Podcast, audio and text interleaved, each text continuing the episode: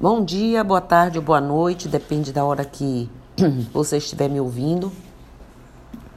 Hoje, quarta-feira, vamos falar aqui sobre crianças com necessidades especiais, mais especiais, porque todas são especiais e têm necessidades, né? É, crianças com necessidades especiais são aquelas que têm autismo, deficiência mental, obesidade infantil, síndrome de Down, síndrome de Usher, né?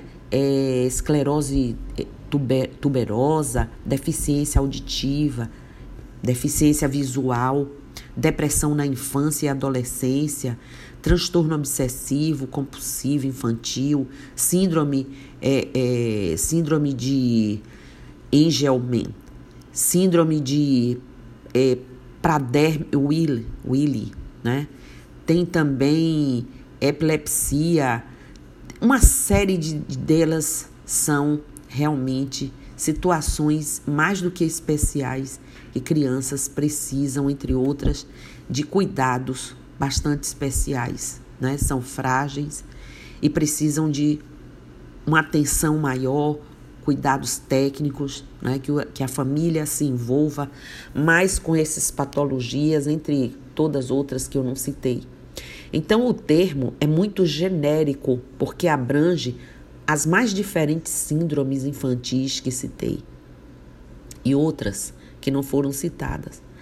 Mas não esqueçamos, como eu disse, que todas as crianças, né, elas são muito especiais. Só que algumas precisam de um apoio, de um olhar, de uma atenção mais especial, de um acompanhamento e, acima de tudo, muito respeito, carinho e inclusão. Infelizmente, vivemos um mundo onde essas pessoas precisam ser incluídas, né? É sobre essas crianças que vamos falar um pouco, principalmente, que elas, além do direito, né, têm necessidade de cursar uma escola normal, né, de serem tratadas com muito carinho e respeito por todos nós e serem, como eu disse, inseridas na sociedade. A inclusão de crianças especiais é uma tarefa que deve ser é, praticada em todos os âmbitos da vida de uma pessoa que tem algum tipo de necessidade. E isso deve começar desde a infância. A escola tem papel fundamental na hora de começar a integrar crianças especiais dentro dessa sociedade. Os professores são essenciais nessa integração, pois estarão lidando diretamente com esses pequenos. Entretanto, eles precisam ser devidamente orientados, treinados com relação a todas as nuances de cada uma dessas patologias e suas questões individuais. Escolas comuns são destinadas para qualquer criança e esse papel se torna ainda mais importante.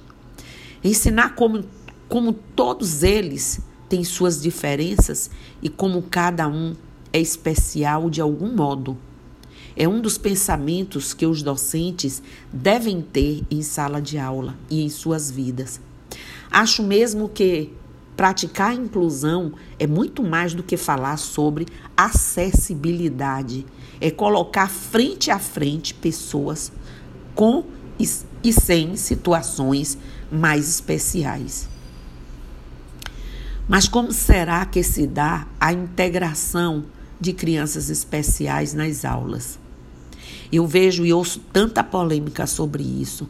Segundo o censo escolar que eu achei de 2015, existem cerca de 750 mil estudantes especiais convivendo com os demais alunos no ambiente escolar. Isso representa, minha gente, um aumento de seis vezes nos, é, nos últimos 10 anos anteriores aí a 2015. Por conta disso, é essencial que o professor saiba como lidar com esses estudantes, né?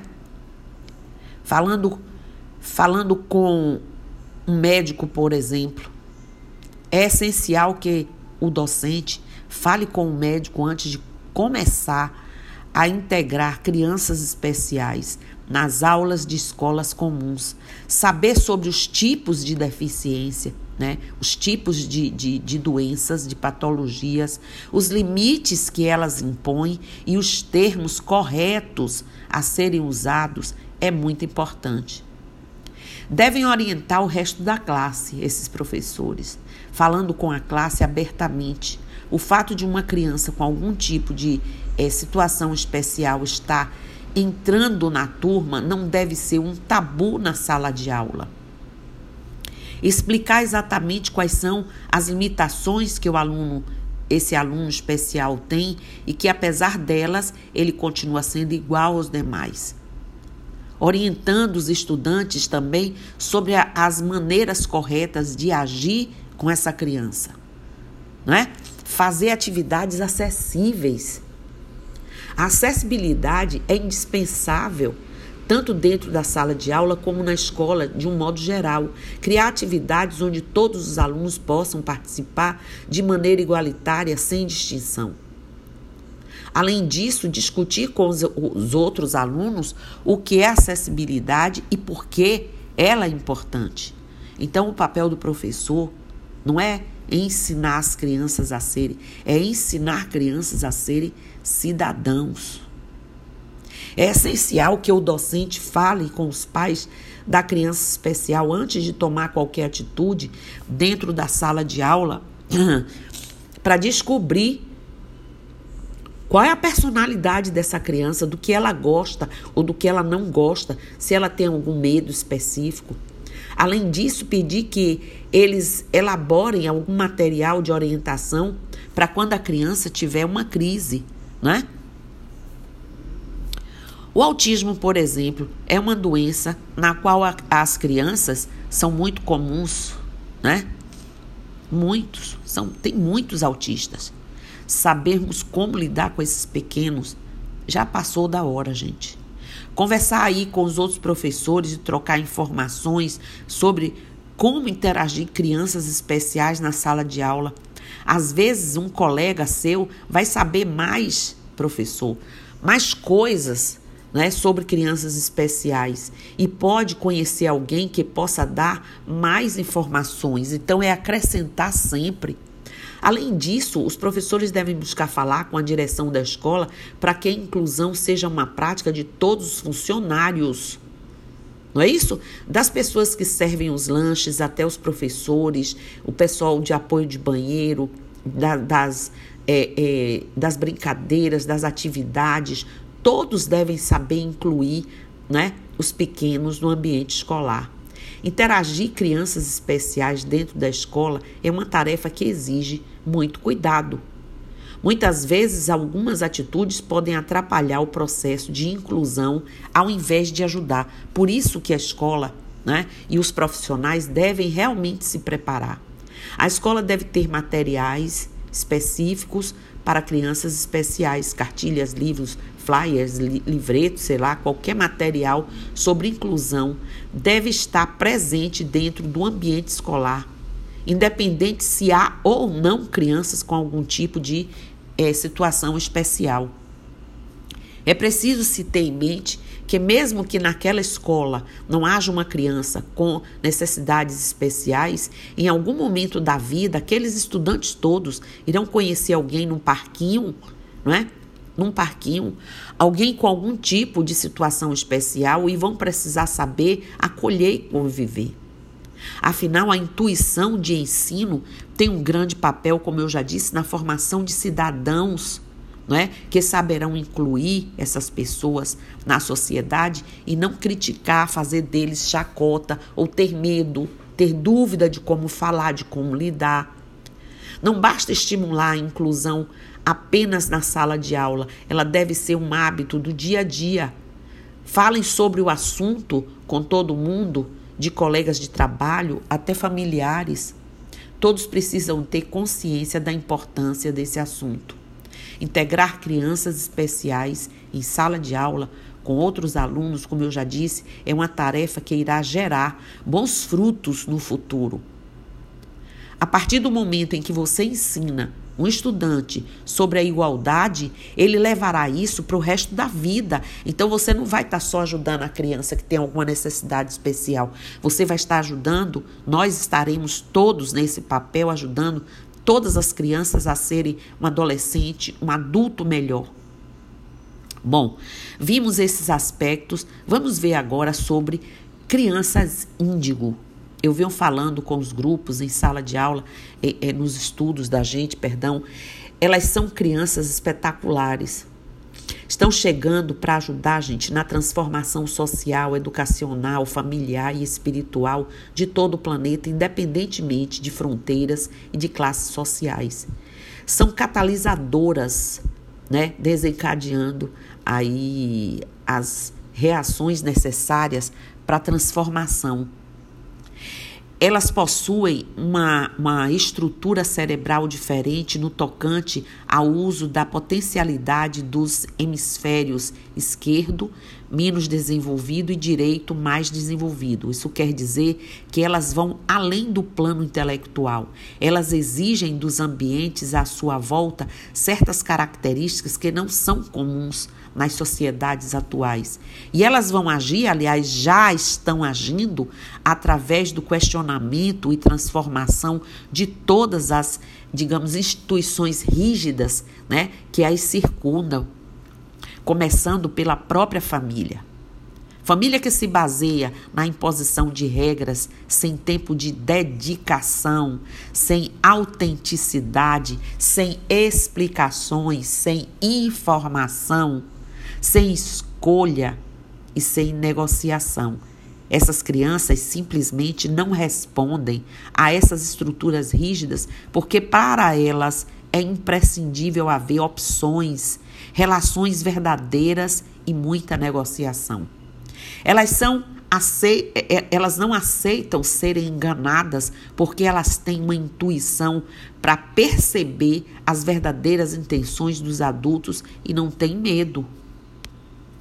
Portanto, você querer intimidar uma criança dessa não traz resultado porque elas sempre encontrarão uma maneira de obter a verdade, né? A segunda é, é, é, intuição vulnerável à ação dos índigos é a escola. Hoje, o modelo de ensino é sempre imposto sem muita interação.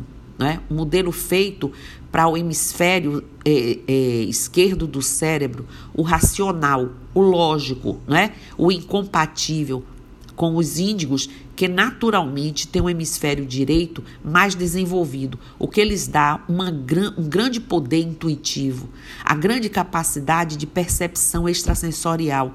Como elas possuem uma estrutura mental diferente, elas resolvem problemas conhecidos de uma maneira diferente, além de encontrar formas diferentes de raciocínio que abalam o modelo atual de ensino. Imaginem aí. Assim é preciso prestar atenção a essas crianças, né?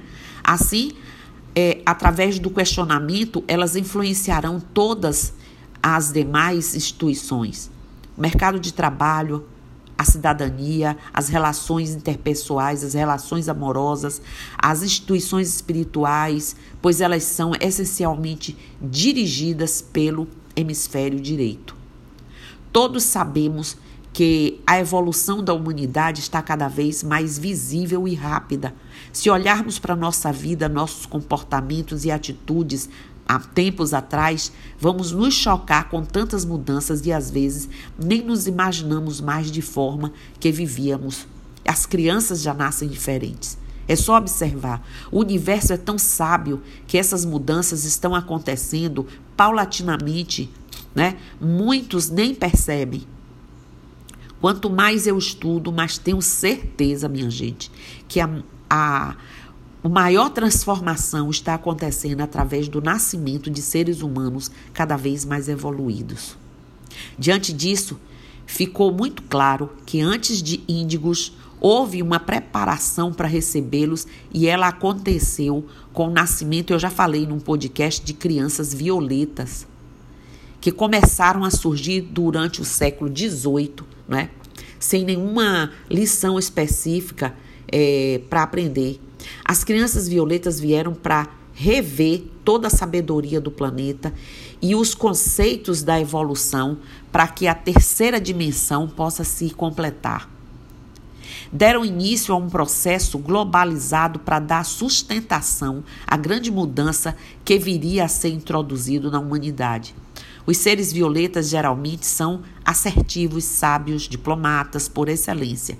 Conseguem dialogar e discutir em qualquer assunto como se tivessem nascido né, com uma enciclopédia na cabeça e inserem nas pessoas um amor e ternura natural de seu ser. Além de não gostarem de brigas e agressões, são pacíficos e amigos leais.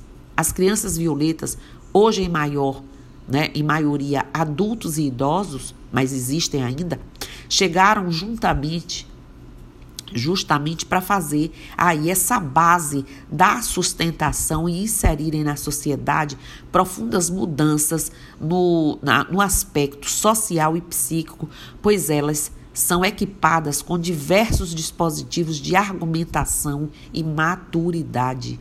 São curadores de pessoas e ambientes, né? Defendem causas nobres que beneficiam o planeta como um todo. E se você olhar a história, você vai identificando aí, ou olhar ao seu redor, é, pessoas. A tarefa dos seres é, e crianças violeta é diferente de todos. Repetindo, possuem o papel de serem diplomatas nessa grande transformação de transmutarem com sabedoria, muito amor e cautela. Agora vamos ver as crianças é, índigo iluminadas na espiritualidade.